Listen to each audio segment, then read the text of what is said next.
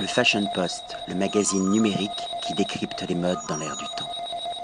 Patrick Thomas pour le Fashion Post. Aujourd'hui, nous sommes dans le Loiret, le long de la Nationale 7, dans un endroit mythique qui représente beaucoup pour les relais châteaux. Nous sommes à l'auberge des Templiers avec la splendide et charmante Véronique Dépée, une des copropriétaires de l'auberge des Templiers. Alors, bonjour Véronique. Bonjour. Pouvez-vous nous parler de votre grand-mère qui a quand même apporté la première étoile à ce restaurant? Ma grand-mère était absolument pas prédestinée à la cuisine ni à l'hôtellerie, puisqu'elle était, euh, c'était une personne qui habitait la Nièvre, qui a commencé par habiter Versailles, qui a tenu un magasin euh, euh, d'ornements religieux près de la cathédrale. Et le hasard, comme mon grand-père était de la région, les a amenés juste avant la guerre à acheter cet établissement. Elle m'a toujours dit avoir vu ma grand-mère, mais sa mère, ma grand-mère paternelle, euh, préparait des petites terrines, tout ce genre de choses. Et comme ma grand-mère était originaire de Nogent-sur-Vernisson, avec les produits euh, un peu de, la chasse et tout, enfin tout ce genre de choses, elle a toujours regardé, elle a toujours aimé inventer, elle a toujours eu un grand sens de la création. Donc euh, ça a fini par donner la cuisine, qui a toujours été une cuisine familiale. Elle faisait des poules au pot, elle faisait tout ce, les plats familiaux dont certains perdurent jusqu'aujourd'hui, comme par exemple les ravioles aux champignons les ravioles aux champignons, beaucoup de choses avec du lapro. Elle faisait tout, enfin, ce genre, euh, des petits pigeonneaux à l'embeurré de choux. Il y avait tout un tas de, une cuisine, ce genre de cuisine. Et au niveau du dressage, c'était un dressage déjà travaillé ou c'était, on va dire, des plats traditionnels comme on, comme on préparait à l'époque?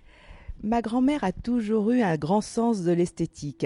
Elle avait une tante, elle va vous dire, qui était dans la haute mode. Donc elle a toujours aimé les, jolies choses. Et ma grand-mère était quelque part une artiste qui avait rêvé de faire les beaux-arts. Donc elle avait toujours un, grand sens euh, de l'esthétique, c'est le cas de le dire. Donc elle était avant-gardiste, une véritable artiste culinaire.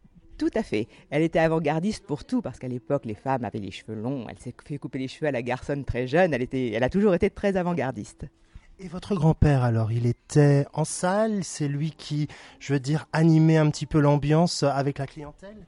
Mon grand-père était un monsieur très à l'aise, qui connaissait beaucoup de monde, qui était extrêmement érudit et effectivement qui, faisait le tour des tables, qui, parlait, qui connaissait bien la région, qui, qui, avait une grande culture générale. Et effectivement, c'était, il recevait ses amis.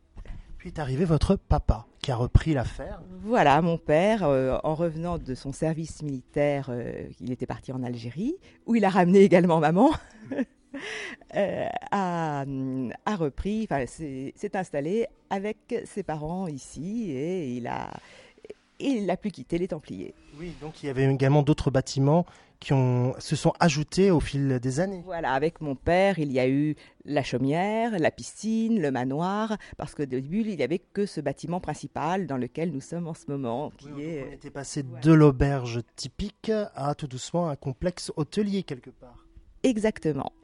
Et puis maintenant, il y a la troisième génération. Votre sœur et vos deux autres frères, vous unissez votre, euh, votre énergie justement à faire perdurer euh, ben, la vie de, ces, de, ces, de ce prestigieux hôtel, parce que c'est un très très bel hôtel. C'est une affaire familiale, donc évidemment nous sommes très respectueux de, de, tout le travail et de la vie. C'était la vie de mes grands-parents, de mon père, puisqu'il a toujours été ici, il n'a rien connu d'autre, on peut dire. Et on met un point d'honneur à, à, ce que les choses euh, perdure et surtout aille de l'avant et euh, euh, s'installe dans, dans, dans, le siècle. dans la durée, dans une belle durée. Exactement. Un très très grand merci, j'ai été ravi de vous rencontrer Véronique et je vous dis à bientôt. Le Fashion Post, le magazine numérique qui décrypte les modes dans l'air du temps.